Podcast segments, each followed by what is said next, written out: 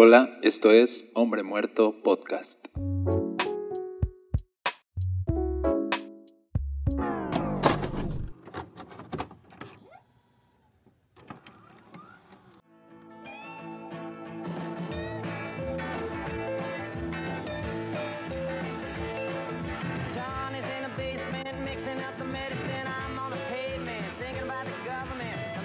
Hola, bienvenidos a Hombre Muerto Podcast. Estoy muy contento de estar contigo. Mi nombre es Daniel Castañeda y estamos hablando del libro de Génesis en esta serie y estamos aprendiendo a conocer a Dios a través de este libro.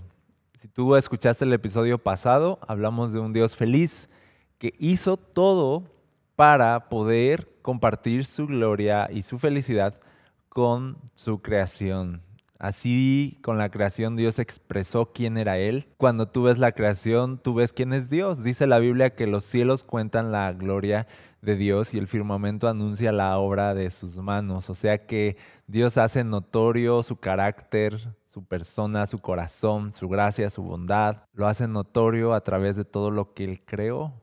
Y todo lo que Él creó, también lo vimos, es bueno. Son cosas buenas. Él las hizo buenas. ¿Para qué? Para que las disfrutáramos. Y de eso va el episodio de hoy. De cómo podemos disfrutar la vida. Porque al final fuimos diseñados para poder disfrutar de todo lo que Dios nos da. Para disfrutar a Dios. De hecho, si tú me preguntaras cuál va a ser el propósito esencial de ir a una eternidad con Jesús después de esta vida, el propósito esencial va a ser este, conocer a Dios y disfrutar de Él por siempre. Y de ahí se va a desprender todo, de nuestra adoración, de nuestro deleite por Él, de nuestra admiración hacia Él, de nuestra entrega hacia Él. Vamos a estar contemplando a Dios por siempre y disfrutando de su gloria por siempre. Esa es la eternidad. Entonces, hoy tenemos en esta vida una probadita de esa eternidad, una probadita de la gloria de Dios en la creación, en esta vida, en los cuerpos que tenemos, en las relaciones, eh, en poder formar familias, el poder ser padres, el poder tener una pareja, el poder disfrutar del fruto de tu trabajo, el poder disfrutar sabores y experiencias en este mundo. Todo nos habla de los regalos de Dios, de su bondad hacia nosotros, que nos dio un mundo para que lo disfrutáramos. Ahora, yo sé que cristianismo, por lo regular, se ha pensado que es un asunto de abnegación extrema, negarte a todos los placeres, negarte a todos los sabores y prácticamente ser una persona amargada con el mundo, enojada con el mundo, porque eso es lo que resulta. Yo he visto que la abnegación religiosa solo produce amargura en el corazón. Lo he visto. Pero yo veo en la Biblia que Dios no nos ha llamado a amargura, nos ha llamado a gozo, nos ha llamado a libertad, nos ha llamado a disfrutar. Y de eso hoy quiero hablarte, porque yo sé que es verdad que debemos negarnos a nosotros mismos, es verdad que debemos cuidarnos de placeres, es verdad que Dios nos ha llamado a vivir en santidad y a guardarnos del pecado y muchas cosas, pero también es verdad que hay muchas cosas de este mundo que Él nos ha regalado para que las disfrutemos. Entonces hoy simplemente quiero poner un poquito de balance en este tema entre disfrutar la vida y la abnegación extrema religiosa. Vamos a ver qué dice Génesis. Dice Génesis capítulo 2, verso 9, que Dios hizo nacer de la tierra todo árbol delicioso a la vista y bueno para comer. O sea, dice, Dios hizo árboles atractivos visualmente y les dio un fruto que sería bueno, que sería también delicioso para comer. Y dice que también plantó ahí el árbol de vida en medio del huerto y el árbol de la ciencia del bien y del mal. Pero dice que entonces Dios les dijo en el verso 16, de todo árbol del huerto podrás comer. Vamos a quedarnos ahí por un momento y absorber esas palabras, porque es importante que entendamos que Dios diseñó un huerto lleno de árboles súper atractivos visualmente para que el hombre fuera atraído hacia ellos y pudiera comprobar la bondad de Dios en los sabores, en la comida y en todo lo que Dios les estaba regalando y pudieran al final glorificar a Dios, agradecerle a Dios, adorar a Dios, estar llenos de gratitud y asombro, disfrutar. Cuanto más el hombre disfrutaba de la creación, más glorificado era Dios. Cuanto más el hombre descubría nuevos sabores, más gloria le daba a Dios, porque para el hombre nada de lo que probaba, nada de lo que veía, nada de lo que experimentaba estaba separado de la realidad de la gloria de Dios. Todo absolutamente venía de Dios y por eso lo disfrutaba súper bien. Entonces Dios creó, dice, todas las cosas para que el hombre las disfrutara, las probara, las experimentara. Nos dio sentidos, la vista, el olfato, el tacto, para que pudiéramos saborear esos momentos y pudiéramos deleitarnos, pero no en los árboles, no en la comida, sino en Dios. Que al final el propósito era glorificar a Dios, levantar la vista y darle gloria a Dios. Y así funcionaba y así debía funcionar. Entonces quedémonos un momento aquí parados cuando dice, de todo árbol del huerto podrás comer. Pruébalos todos, cómelos todos. A veces pensamos que cristianismo es un campo minado de todos los no no hagas esto, no hagas esto, esto es pecado, no deberías ir aquí, no deberías probar allá, esto está mal, esto está mal, esto está mal. Y a veces se define más cristianismo como todo lo que no hacemos. Pero la verdad es que en el diseño original, la vida con Dios era acerca de los sí. Todo lo que sí podías hacer, todo lo que sí podías probar. Y fíjate, aquí vemos claramente en Génesis cómo es Dios que les dijo, coman de todos los árboles y dice el verso 17 más del árbol de la ciencia del bien y del mal no comerás, porque el día que de él comieres, ciertamente morirás. O sea, Dios no les dio un jardín minado. Así de, esto está mal, esto está mal, esto está mal, esto está mal, esto no lo toques, esto no lo toques. Solamente este sí, este sí puedes comer. No, al revés. Los llamó a libertad y a, y a gozo.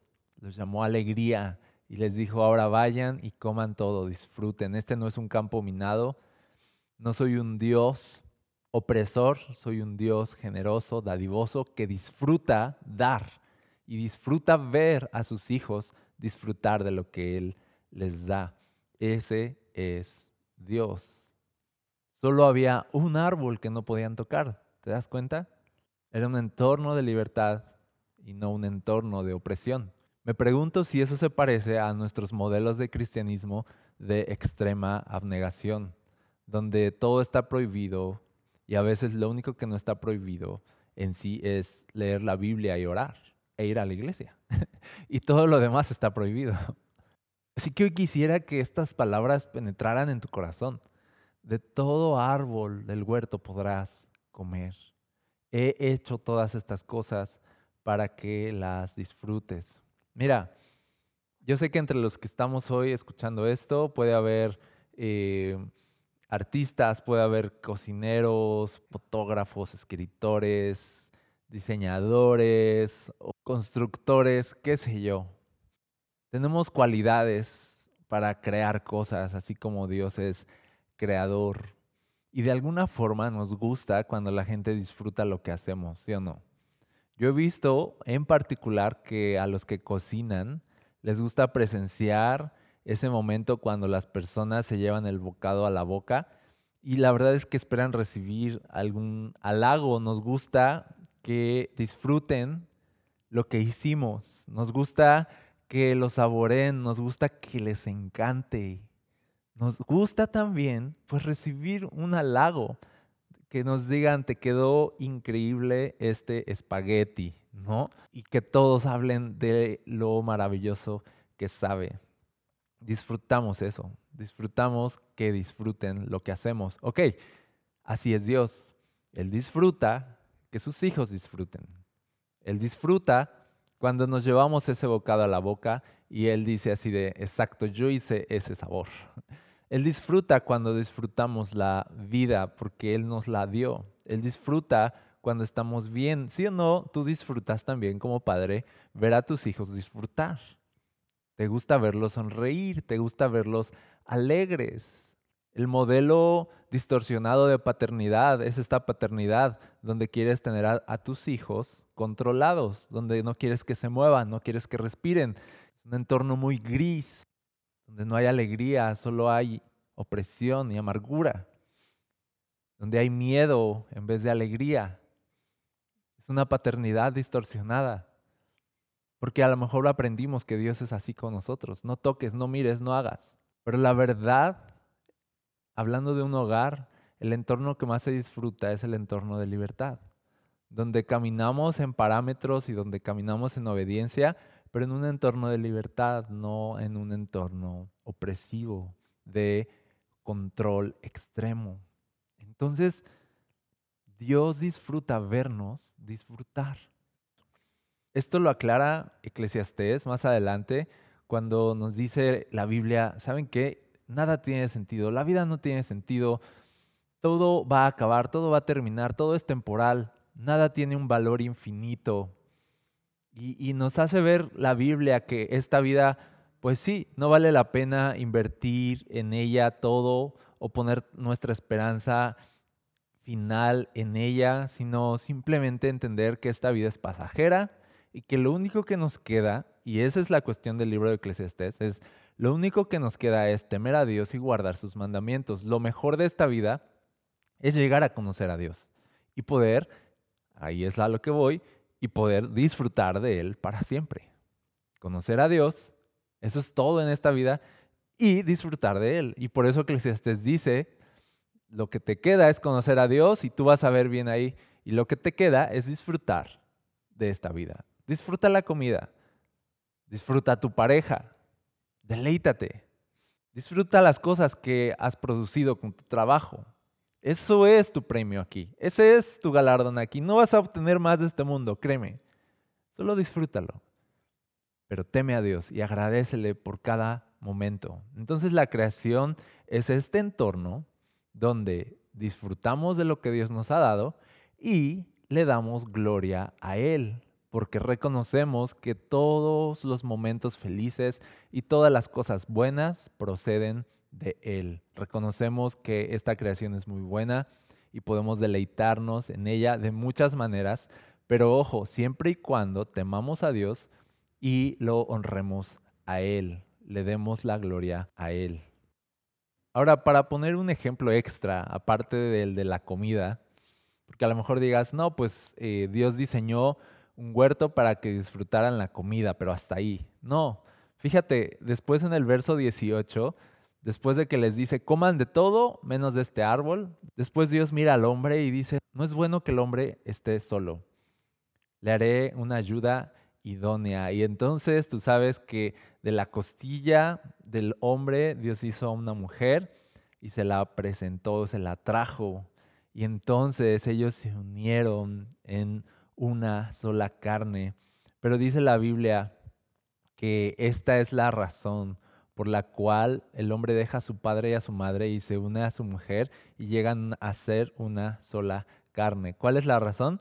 Pues que la mujer vino de Adán, vino de su costilla. Entonces dice la Biblia, la razón por la cual sienten tanta atracción entre un hombre y una mujer es porque Dios diseñó que hubiera esa atracción. Dios diseñó el amor. Dios diseñó los besos, Dios diseñó el sexo, Dios diseñó que el sexo fuera la forma en que volviéramos a estar unidos como una sola persona otra vez, porque fíjate, Génesis dice, en un inicio éramos uno solo, pero Dios formó de la costilla de uno, hizo dos. ¿Te das cuenta? De uno hizo dos, pero después de esos dos se vuelven a hacer uno cuando sienten esta atracción, se enamoran y se funden en un solo ser. ¡Qué maravilloso!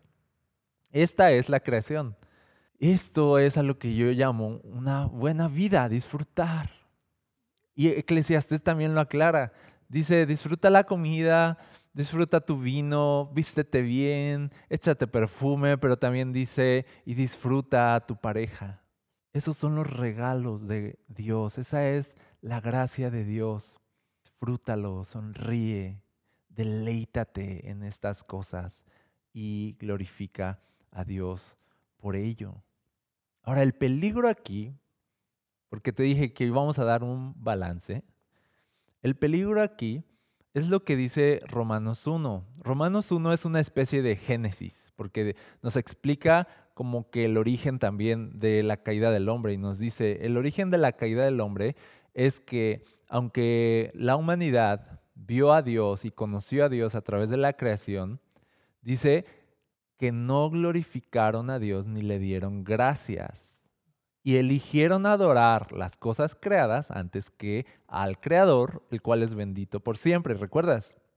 Entonces, la perdición al disfrutar la vida de una manera, vamos a llamarlo, de una manera depravada, disfrutarlo de una manera perdida, consiste en hacer de estas cosas que disfrutas tu Dios, adorarlos, rendirte a estas cosas. Y eso le roba la gloria a Dios. Entonces, el problema no es que disfrutemos o no las cosas como una relación amorosa, como la comida, como el sexo, como, como tantas emociones y placeres que nos puede dar este mundo. El problema no es ese, el problema es que hagamos de estas cosas, de lo creado, un Dios. Ese es el problema. El problema es que no honremos a Dios al disfrutar esta vida. Eso es a lo que podríamos llamar una vida de perdición. Es lo que le pasó al hijo pródigo cuando dijo, dame mi herencia, y entonces él vio la oportunidad de todos los recursos del Padre, usarlos para disfrutar la vida, pareciera, disfrutarlo todo, gastarlo todo, experimentarlo todo, un poquito igual a Salomón cuando escribe Eclesiastés, dice, yo tomé esta vida y la disfruté toda, me la bebí toda, lo probé todo, tuve todo lo que un hombre pudiera desear, no le negué nada a mis ojos. Hijo, hijo pródigo, más o menos, lo mismo. Hasta que llegas al límite y te das cuenta de, pero todo se acabó, pero esta vida no me devolvió nada, acabé tirado en el piso, convirtiéndome casi, casi en un animal queriendo comer comida de cerdos y ahí fue cuando reaccioné y ahí fue cuando desperté. Y me di cuenta que en Dios yo tenía todo lo suficiente, que la vida con Dios en la casa de mi padre era una buena vida después de todo. Y entonces tú ves al hijo pródigo que regresa a casa del padre y no regresa a una vida abnegada, sino regresa a disfrutar y el padre le hace una comida y le hace un banquete y lo viste bien, le da una buena vida y le dice, toma, disfrútalo, eres mi hijo. Pero ahora el hijo le da gloria al padre por todas las cosas que puede disfrutar. ¿Te das cuenta la diferencia? Déjame darte un ejemplo. Hablemos de una pareja, porque está súper fuerte esto de enamorarse, ¿no? Y de pronto estás enamorado y no tienes mente para nada más y entonces dice la Biblia, pues que adores solamente a Dios y que ames más a Dios que a todo. Y tú dices, ¿cómo amar intensamente a alguien, pero no amarlo más que a Dios? Y te voy a, te voy a dar la clave hoy. Piensa que ese amor tan grande que tienes para esa persona viene de Dios. Ese amor que sientes viene de Dios. Dios te lo dio, Dios lo puso. Y entonces dirige tu adoración y tu gratitud no a esa persona, sino a Dios que te dio ese amor. Cuando tú pones toda tu adoración a Dios y toda tu gratitud a Dios, entonces tú vas a disfrutar de tu pareja honrando a Dios. Vas a disfrutar de tu pareja en la casa de Dios, en los parámetros de Dios. ¿Por qué? Porque vas a buscar adorar a Dios. La perdición es hacer que tu pareja sea tu Dios y que todo se trate de tu pareja. Ahí es cuando todo empieza a descontrolarse. Ahí es cuando lo que disfrutamos al final acaba en pérdida. Dice la Biblia, adoraron las cosas creadas antes que al Creador. El extravío consiste en desviar la atención de Dios y ponerlo en las cosas creadas. Entonces Eclesiastés nos dice, ¿saben qué? Pueden disfrutar este mundo y extraviarse en él, en todos los placeres que hay, o pueden temer a Dios, honrar a Dios y disfrutar este mundo glorificándolo a Él. Son dos maneras de disfrutar. Una te lleva a la vida, otra te lleva a la muerte. Por ejemplo, disfrutar de una relación, disfrutar de tu pareja y hablemos qué les parece disfrutar del sexo. Cuando tú disfrutas del sexo, glorificando a Dios, vas a disfrutar del sexo en los parámetros que Dios establece, porque vas a buscar honrar a Dios.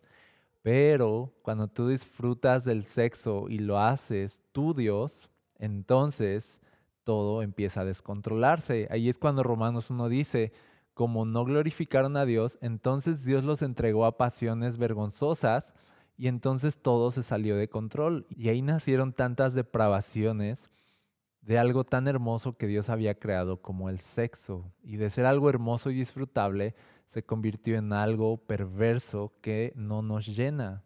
Si tú te entregas al sexo en vez de entregarte a Dios, el sexo te va a consumir y no te va a saciar. No hagas del sexo tu centro de vida. Si el sexo es tu Dios, entonces terminarás deshonrando a Dios con tu cuerpo y dice la Biblia, entregándote a bajas pasiones que dan vergüenza. Y eso nunca termina bien. ¿Quieres disfrutar de tu noviazgo? No te acuestes con tu pareja. Esperen hasta el matrimonio. Eso es disfrutar la vida y eso es honrar a Dios. Entonces, te decía que en este episodio quería simplemente traer un poco de balance a la extrema abnegación religiosa y a poderte decir hoy, si puedes disfrutar esta vida, pero honra a Dios con tu vida. Ese es el único secreto. No te entregues a nada, entrégate a Dios, no te entregues a la comida, no te entregues al sexo, no te entregues al dinero. Dice la Biblia, todo es bueno y nada es de desecharse si se toma con acción de gracias. Si tú agradeces y adoras a Dios por las cosas buenas que Él te da, entonces limpiarás tu corazón de la idolatría porque ya le estás dando la gloria a Él.